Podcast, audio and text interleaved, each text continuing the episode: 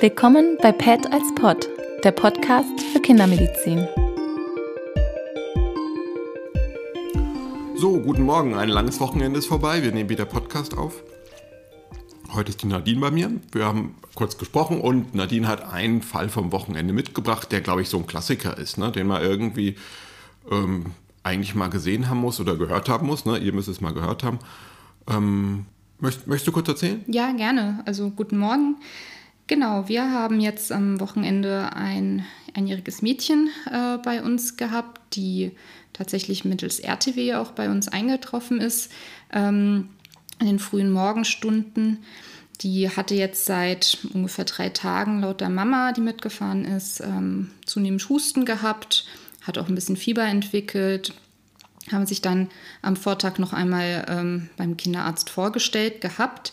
Ähm, der hatte erstmal nur symptomatische Therapie gestartet. Da ging es ja auch noch soweit ganz gut. Und das hat sich jetzt übers Wochenende zunehmend verschlechtert. Ähm, sie hat weniger getrunken. Und ähm, gerade eine ganz dumme Frage. Du hast gesagt, die ist mit dem Rettungswagen gekommen, aber die Mutter war dabei. Ist es üblich, dass die Rettungswagen Leute dann die Eltern mitnehmen? In der Regel ist es so, gerade bei größeren, dass dann auch die Eltern mal separat fahren. Aber jetzt bei dem einjährigen Kind ist es natürlich auch immer gut, wenn ein ja. Elternteil dabei ist. Ja, also da sind die meisten Rettungseinheiten genau. ganz froh. Ne? Das Kind brüllt dann ja und ich meine, das versteht auch schon. Das, also Fremdeln können die ja schon früher. Also das ist eigentlich fast bei den Kleinen fast das Normale. Und dann je größer die werden, dann heißt es halt manchmal äh, Versicherung, äh, sie dürfen hier nicht mitfahren oder so. Was sicher richtig ist, aber bei den Kleinen haben wir die Eltern eigentlich eigentlich immer dabei. Ne? Richtig, ne? genau. Ja, sind dann auch meistens äh, mit dabei, ähm, wenn sie dann reinkommen. Die Mama hat jetzt auch das Kind auf dem Arm gehabt, da war sie jetzt eigentlich ganz ruhig. Ähm, sind dann zu uns gekommen und Mutter hat berichtet jetzt, jetzt seit, seit dem Abend, das Kind zunehmend schlapper geworden ist, wollte nicht mehr trinken, war insgesamt nicht mehr so, wie sie sie kannte. Und ähm, das Fieber, was ja schon ein bisschen bestanden hat, ähm, ist dann auf, auf 40 bis fast 41 Grad geklettert und die sich nur sehr schwer noch senken. Also, ähm mhm.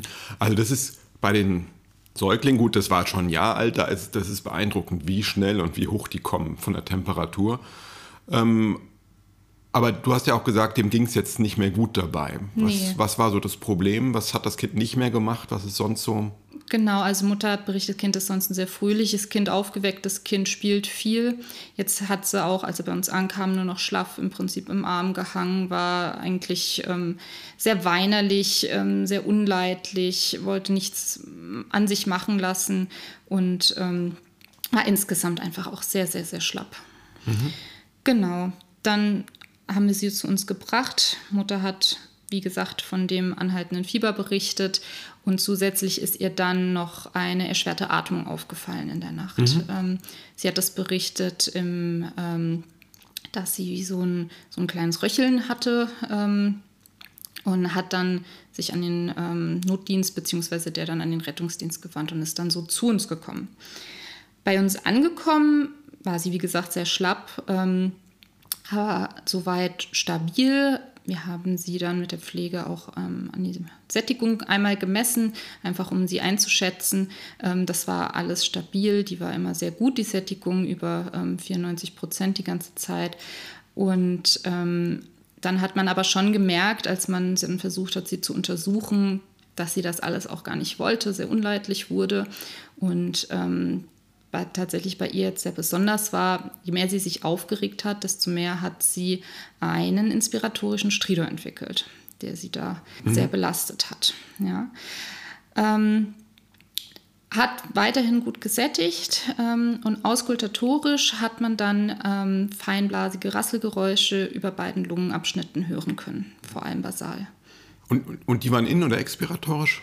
Die waren hauptsächlich ähm, expiratorisch, obwohl man sagen muss, dass das sehr leise insgesamt auch ja. war. Also 100 Prozent beides beurteilen war dann schwierig. Ja, ja gut. Ja, genau. Und hat das Kind auch Husten gehabt dazu? Bei uns hat sie jetzt wenig gehustet, halt jetzt durch die Aufregung dann auch mal so kurze Huster. Ähm, Mutter sagt aber zu Hause wäre es deutlich mehr auch noch gewesen. Mhm. Ja. Gut, dann sonst hätte ich gefragt, war der Husten bellend, aber wenn sie quasi nee. auch bei euch nicht vorgebellt hat, ne, dann. Nein, gebellt hat sie ja, nicht. Ja. Genau. Also das wäre so quasi der, der rein obere Atemweg. Die werden aber selten so allgemein beeinträchtigt, dass die haben quasi, da hat man glaube ich schon eine Folge zu, zum Krupp, genau.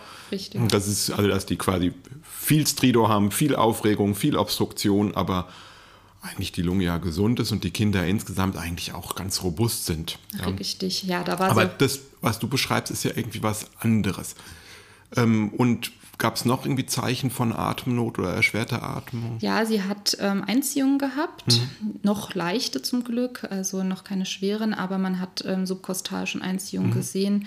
Ähm, insgesamt, wie gesagt, äh, vermehrte Atemarbeit mhm. hat man ihr angemerkt, ähm, aber noch kompensiert. Mhm. Und die Atemfrequenz? Die war auch erhöht. Ähm, sie war ungefähr bei 25, meine ja. ich, jetzt am Anfang. Nicht dramatisch, ja. aber deutlich erhöht. Mein 25 ist ja so, dass bei Fieber geht die ja auch immer ein bisschen hoch.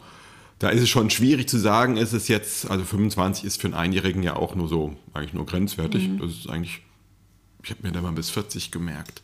Ja. Bei den Kleinkindern wäre 25 ja eigentlich noch in Ordnung. Aber gut, die Atemarbeit, die ist natürlich, ich sag mal, das, was dann, was man nicht wegdiskutieren kann, ähm, was man nicht zählen kann, sondern was man halt dann so sieht. Ja, mhm. richtig. Ähm, sie war auch Tarikat, als sie ankam, ähm, hat so ich sag mal, Durchschnitt 170 ähm, von der Herzfrequenz gehabt, passend auch zu dem Fieber. Genau. Kam mit 39,8 bei uns an. Ähm, und ähm, ja, war sonst, wie gesagt, sehr schlapp, sehr allgemein zustandsreduziert. Und ähm, ja. Aha. Und was habt ihr dann weitergemacht? Genau, wir haben dann ähm, erstmal versucht, sie inhalieren zu lassen. Das hat sie aber tatsächlich mehr aufgeregt, als dass es ihr dann genützt hätte. Wollten sie erst mit Infectocrupp inhalieren lassen.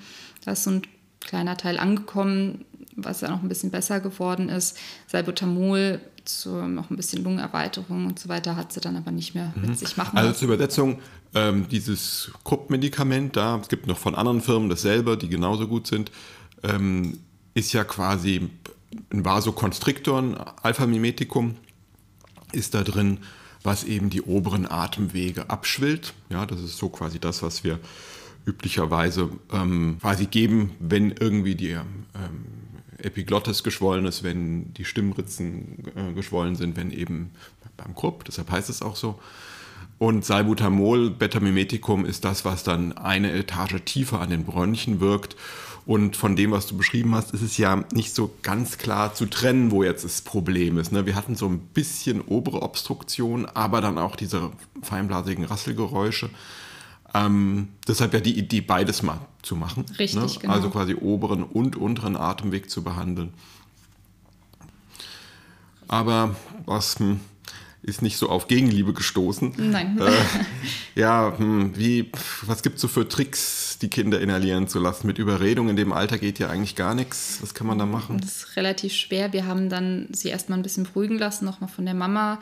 Dann ist sie auch wahrscheinlich auch durch die ganze Aufregung langsam eingeschlafen, mhm. ähm, sodass es dann auch noch mal ein bisschen besser ging, ihr es dann nur vorzuhalten, nicht direkt aufs ja. Gesicht zu ja. halten. Ne?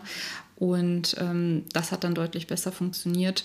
Ähm, bei größeren Kindern ist es manchmal auch ganz praktisch, die nicht feucht inhalieren zu lassen, was ja auch länger dauert, sondern ähm, Trockeninhalation, ja. Ja. wo sie nur ein paar Mal tief einatmen müssen. Beim Schreien auch sehr hilfreich. Ja, ja. Und ähm, das dann auch manchmal. Genau, also hilft. einmal Inhalation beim Schlafen. Ne? Das, genau. das geht bei Kleinen eigentlich ganz gut, wenn die dann da sind. Ähm, und wenn, wenn die Mütter das können, dann ist es natürlich immer gut, wenn die das machen und nicht das Personal. Ne? Weil Personal ist immer irgendwie, das sind ja die Falschen. Ne? Ja. Ne? Also würde ich, glaube ich, als Kind auch so machen. Ähm, aber jetzt so rein technisch kann es halt nicht jeder. Ja? Das ist dann so oft bei den, naja, mit rezidivierenden Episoden, die häufig kommen, da können ja. die Mütter natürlich auch irgendwann. Ähm, genau. Was war das für eine Familie? Hat, hat die schon Kinder? War das erste Kind? War die das ist eine Familie, die hatten schon Kinder, insgesamt vier Kinder zu Hause. Ähm, okay, ja. Und äh, waren eigentlich schon relativ äh, erprobt in ja. auch Krankheitsgeschehen.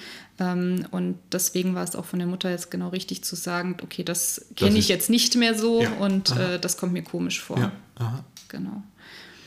Ähm, da kann man auch noch dazu sagen, dass tatsächlich die große Schwester auch ähm, erkrankt war, die Tage vorher, sich die Kleine wahrscheinlich dort auch noch angesteckt hat, was ja auch sehr typisch ja. ist bei den Familien, dass dann ein Kind etwas mitbringt aus Schule, aus Kindergarten, ja. aus Ferienfreizeit ja. und äh, dann weiterträgt. Mhm.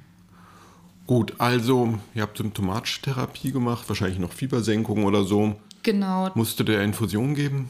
Ja, wir haben ihr dann, ähm, weil die Mutter ja auch berichtet hat, dass sie nicht mehr gut mhm. getrunken mhm. hat, noch ja. einen peripheren Zugang gelegt, ähm, haben ihr erstmal einen Bolus gegeben, weil sie doch auch im ähm, SBH, den wir gemacht haben, etwas exekiert zeigte. Und ähm, danach Flüssigkeitstherapie. Aha. SBH, Blutkassenanalyse, ne, da guckt man nach Elektrolyten, nach dem pH, Base Access und so. Und da gibt es halt indirekte Hinweise für einen Flüssigkeitsmangel. Richtig. Genau, ja.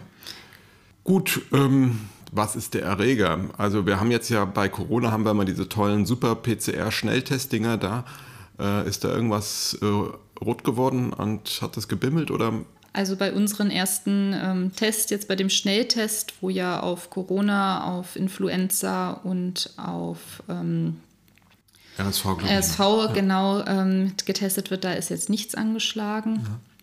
Ähm, da hat aber auch tatsächlich die Erregerauswahl ja noch ein gute, ja. gibt ja noch ein paar, die in, in dem Krankheitssta äh, in dem Alter, ähm, die da Probleme machen können, auch mal zum Beispiel ähm, Adenoviren, Astroviren, äh, die auch mal da zuschlagen können. Ähm, bei ihr war jetzt auch ähm, am ehesten ein Virus wahrscheinlich das Problem, ähm, haben im Blutbild gesehen, das ist jetzt keine starke Neutrophilie, was ja oft ein Zeichen für Bakterien äh, ist, äh, vorgelegen hat, eher ein bisschen Lymphopenie. Und ähm, auch das CRP war nicht massiv erhöht mit äh, 0,5. Ja, ja. Ist ja noch normal, ne? Genau. Also äh, jetzt ist ja immer die schwierige Situation. Ähm, so rein empirisch sagt man, häufiger sind die Viren. Jetzt haben wir ein Krankheitsbild, wo ja, ich sag mal, der ganze Atemweg bis runter zu den Lungen betroffen ist das es ist häufig so, dass die Viren ja nicht nur eine Zelle angreifen können, sondern eben auch das ganze respiratorische Epithel. Aber halt schon ein beeinträchtigtes Kind mit richtig hohem Fieber, was dann irgendwie jetzt auch ja so ein bisschen, ich sag mal, am Dekompensieren ist, ne? weil es kann nicht mehr trinken, es wehrt sich noch so ein bisschen. Also da, das ist immer so die schwierige Frage.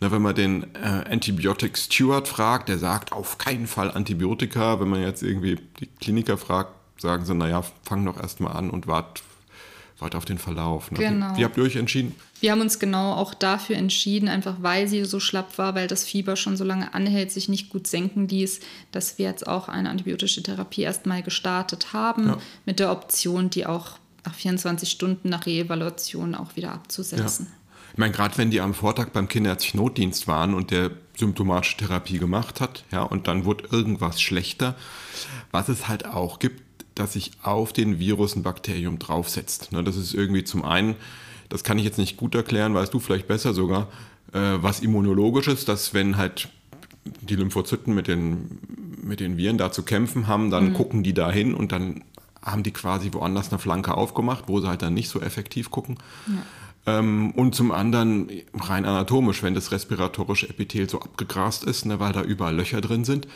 ähm, vom Virusbefall, das ist ja so, dass das dann nicht mehr so intakt ist, dass dann die Viren kommen und sagen, hier fühle ich mich wohl, da kann ich gut wachsen und da habe ich jetzt quasi rein mechanisch eine, eine, gute Lücke, wo ich dann durchkomme.